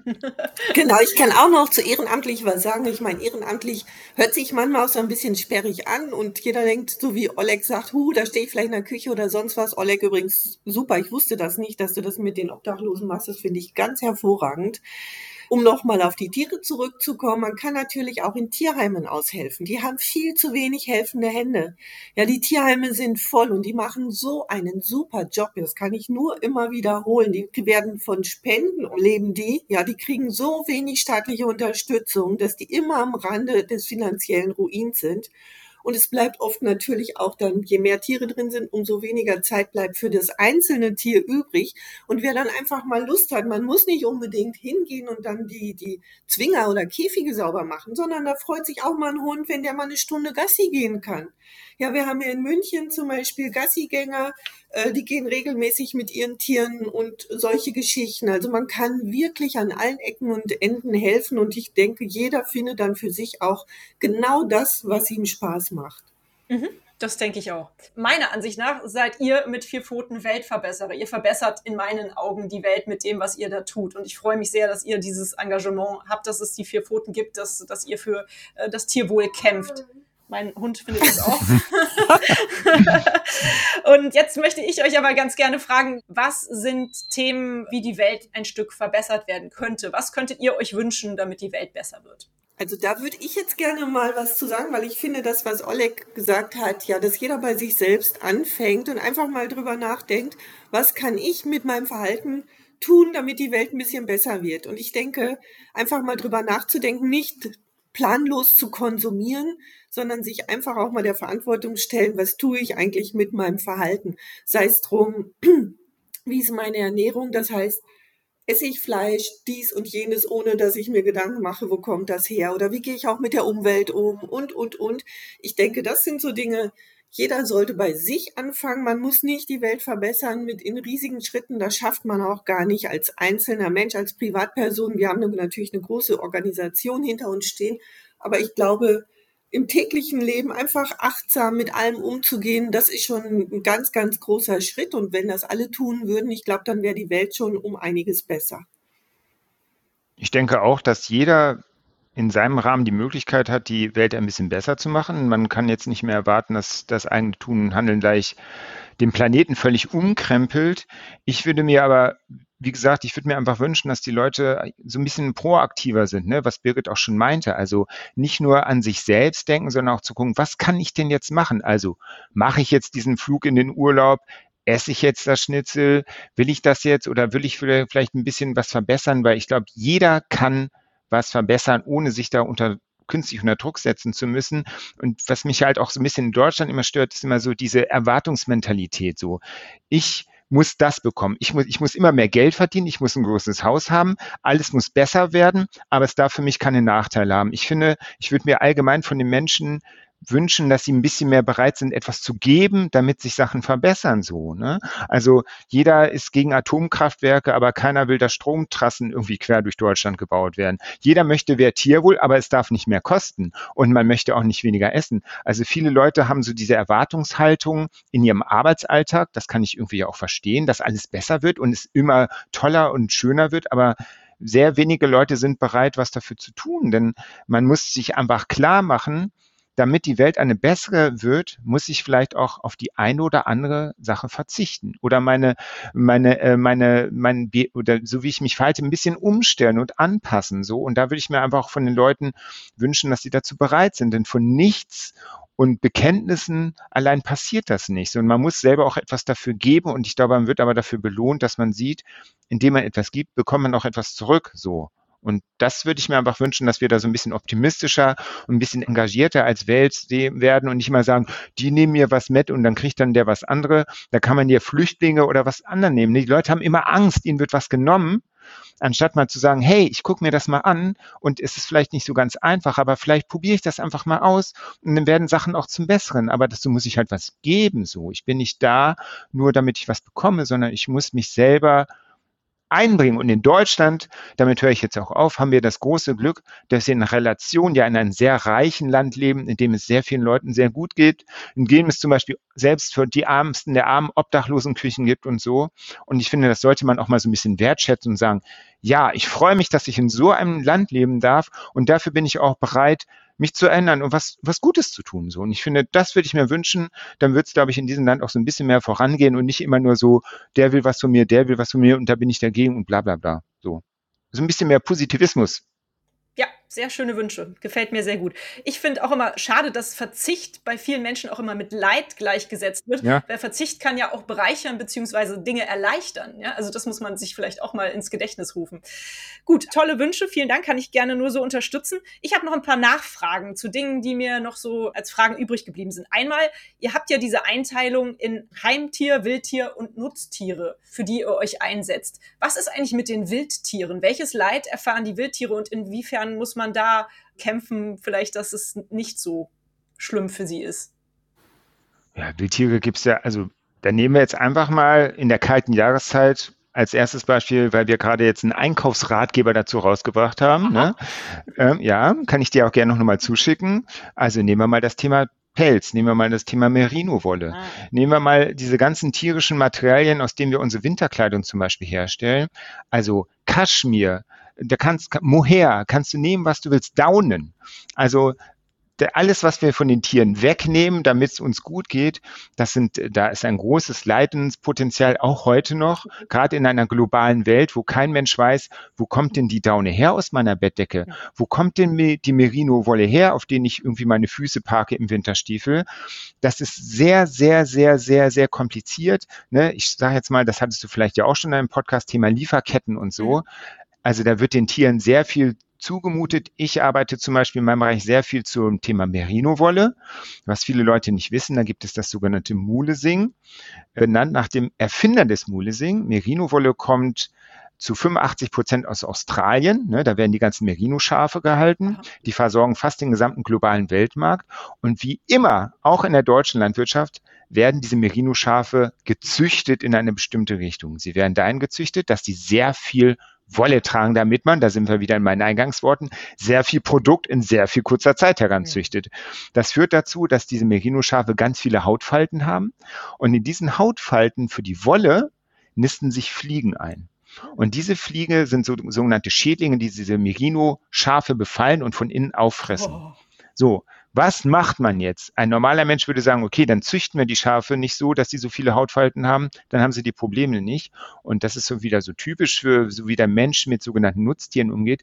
Nee, er sagt sich, okay, die haben zu viele Hautfalten, dann schneiden wir die doch einfach ab.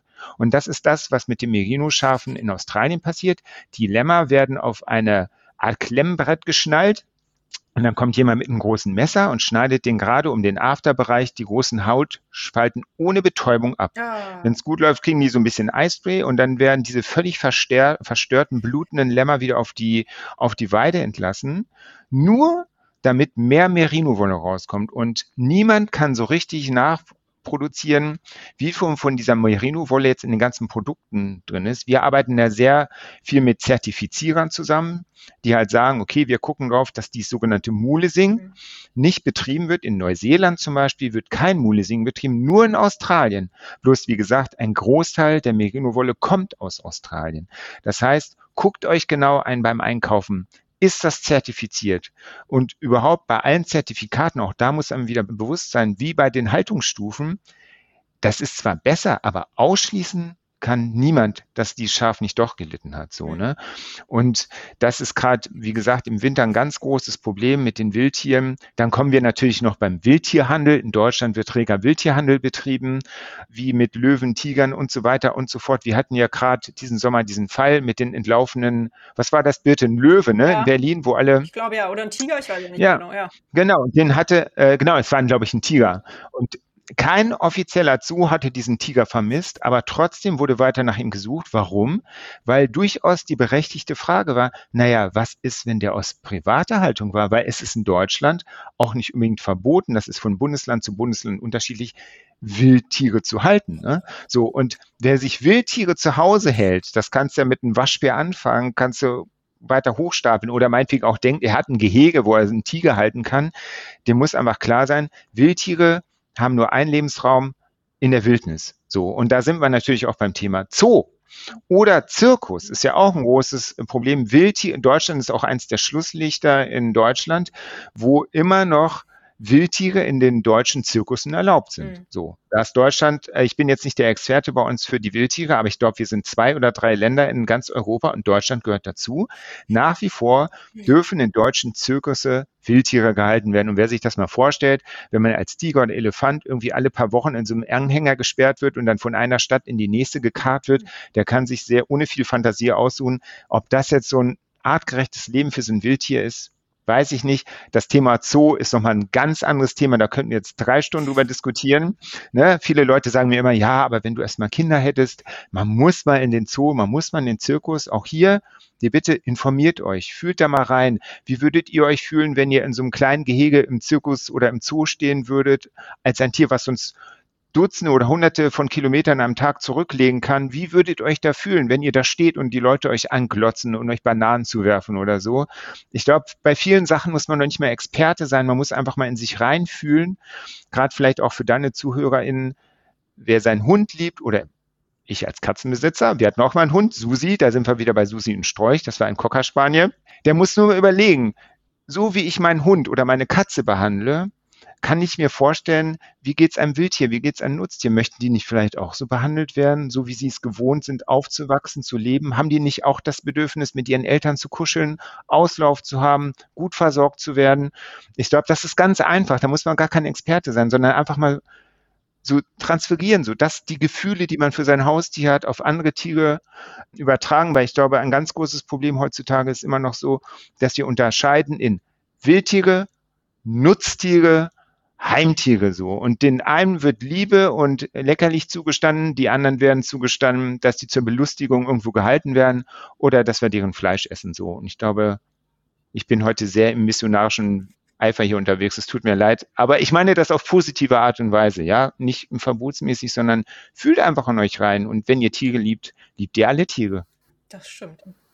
Ja, und dazu würde ich gerne auch noch was sagen. Also Vier Pfoten hat ja nicht nur diesen einen Bärenpark, von dem Oleg vorhin gesprochen hat, sondern wir haben in vielen, vielen Ländern Bärenparks aus unterschiedlichen Gründen. Zum Beispiel in Bulgarien, Belica, das heißt, da sind die ehemaligen Tanzbären, sind dort beheimatet und in, diese Bärenparks von Vier Pfoten muss man sich vorstellen, das ist zig Hektar große, zig Hektar große Gebiete. Die können dort ihren Winterschlaf machen, die leben da wie in freier Natur. Man kann diese Parks selbstverständlich besuchen. Wenn man Pech hat, sieht man keinen Bären. Kann man aber, das ist ein Zeichen dafür, wie gut es ihnen geht, weil die wollen wir natürlich nicht vorführen. Die sollen einfach vernünftig leben.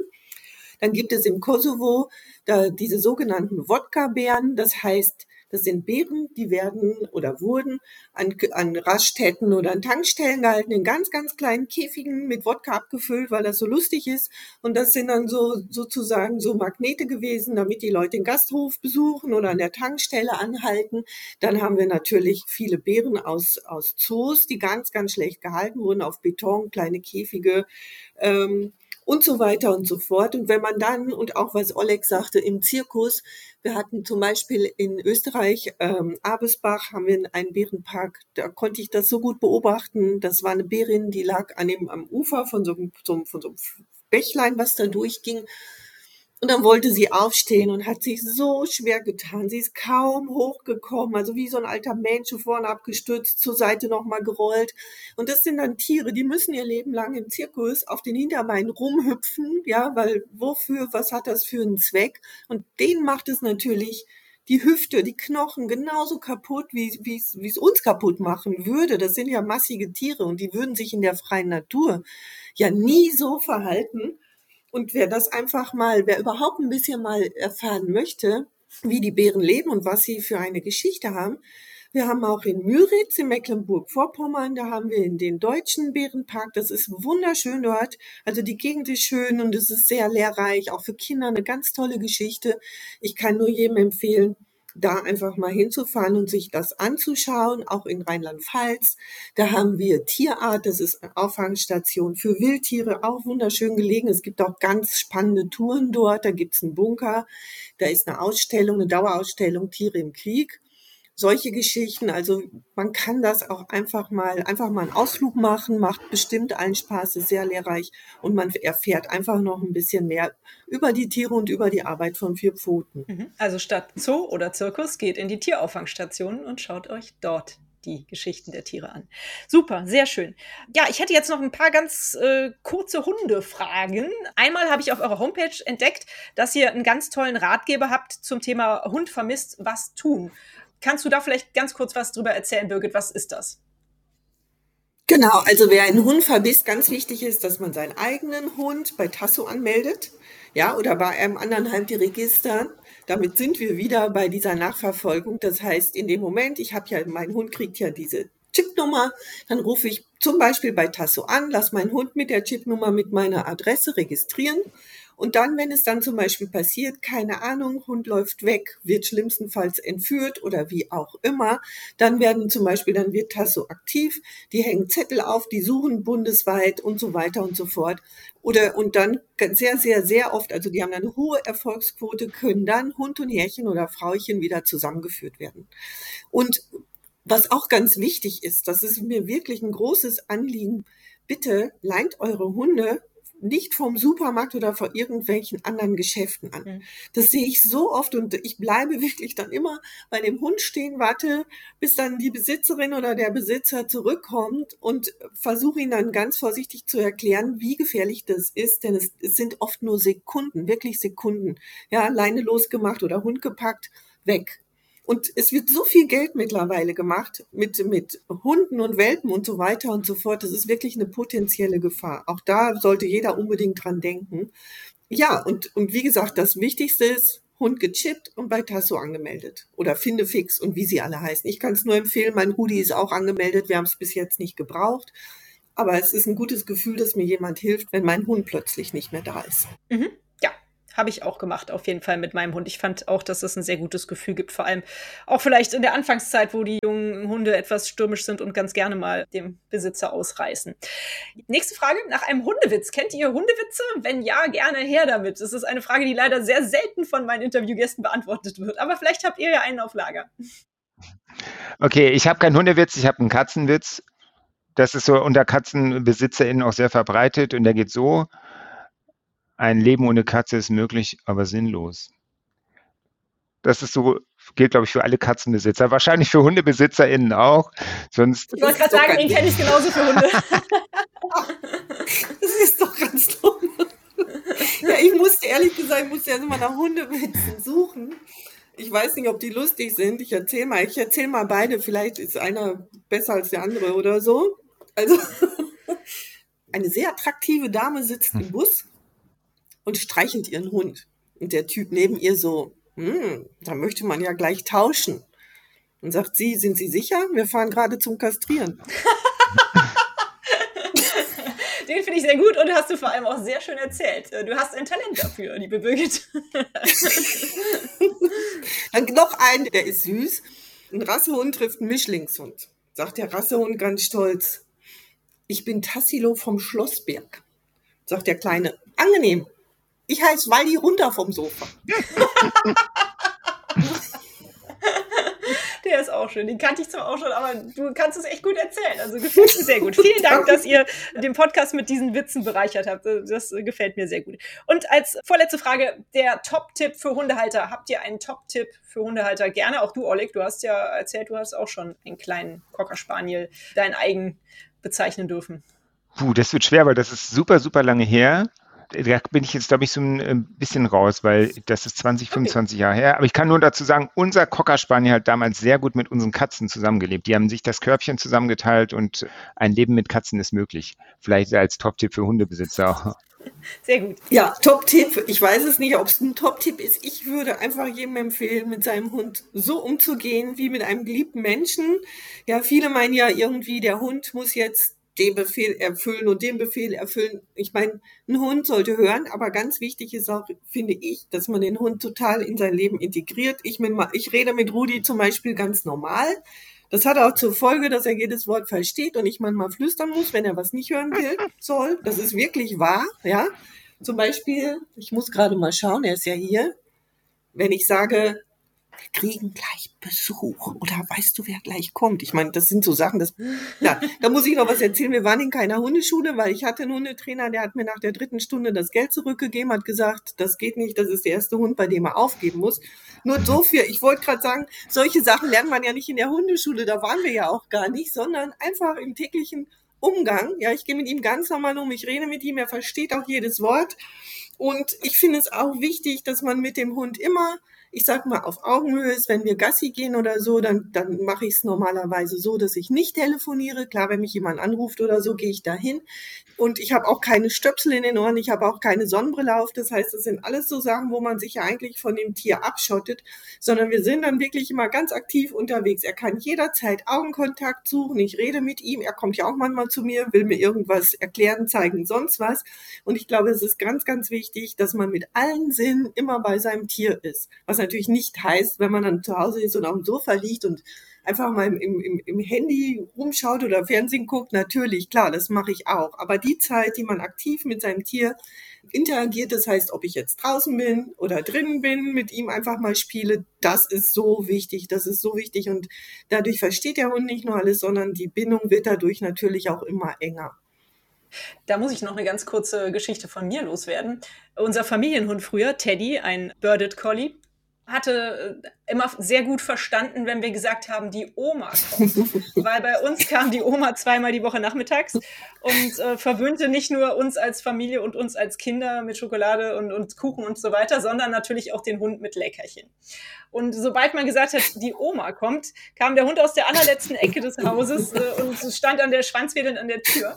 Und wir haben das dann gemeinerweise auch ausgenutzt, um ihn auszutricksen, wenn nämlich mal ein unangenehmer Termin anstand, wie zum Beispiel ein Tierarztbesuch, dass wir dann, wo er sich dann verkrochen hatte, weil er das vielleicht auch schon gefühlt oder gehört hatte, keine Ahnung, und unter der letzten Treppenstufe sich äh, reingequetscht hatte, da hat man ihn nicht wieder rausbekommen. Aber wenn man gesagt hat, die Oma kommt, kam er trotzdem angetrabt. Wie gemein. Und musste dann leider manchmal sein blaues Wunder erleben. Ja, und das war leider so. Aber sonst haben wir ihn sehr geliebt und sehr verwöhnt. Ich glaube, diese äh, kleinen Gemeinheiten hat er uns verziehen. Ja, Tierarztbesuche sind, glaube ich, für alle Tiere schlecht, ne?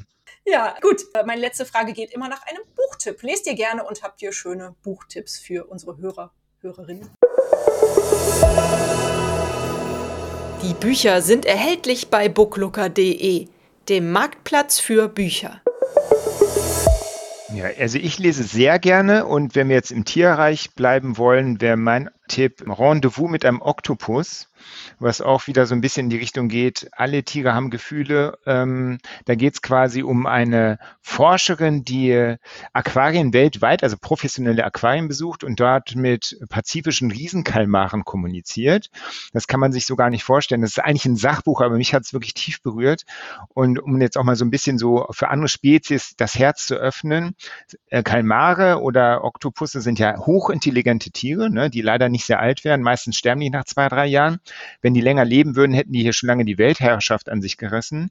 Die haben äh, wirklich ohne Scheiß, die sind super intelligent und mir bricht es wirklich das Herz, wenn ich mal sehe, wie die Leute sich ihre frittierten Tintenfischringe reinziehen weil die super sozial, super intelligent sind und die kommuniziert hat mit denen. Und zwar indem sie Kontakt mit denen aufnimmt, ihre Hände immer in, in, das Aquarium packt und dann haben die quasi mit ihren Saugnäpfen mit denen kommuniziert. Dadurch, sie haben nicht so eine Art Gehirn in ihren, in ihren Fangarmen und haben dann immer mit ihnen, mit ihnen kommuniziert über mehrere Wochen und so. Und waren dann wütend, traurig, haben sich gefreut, wenn sie gekommen ist, was nochmal so ein bisschen, sage ich jetzt mal, das Herz dafür öffnet, sich mehr so mit Tieren auseinanderzusetzen, weil viele Tiere haben ganz viele Qualitäten, von denen wir zum Beispiel gar nichts wissen. Also ich hätte früher nicht gedacht, ein Kalmar hätte ich gesagt, okay, also ein Tittenfisch wären ja auch meistens so ein Horrorfilm, die dann Menschen auffressen, sind total intelligente soziale Tiere. Da gibt's auch auf Netflix so eine Doku, die heißt My Teacher the Octopus. Schön. Auch gerne mal ein ganz toller Filmtipp, wo jemand in einer Lebenskrise